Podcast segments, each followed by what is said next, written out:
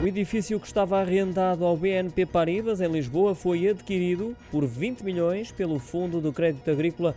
O negócio ficou concluído no final do ano passado e foi intermediado pela consultora imobiliária Cushman Wakefield.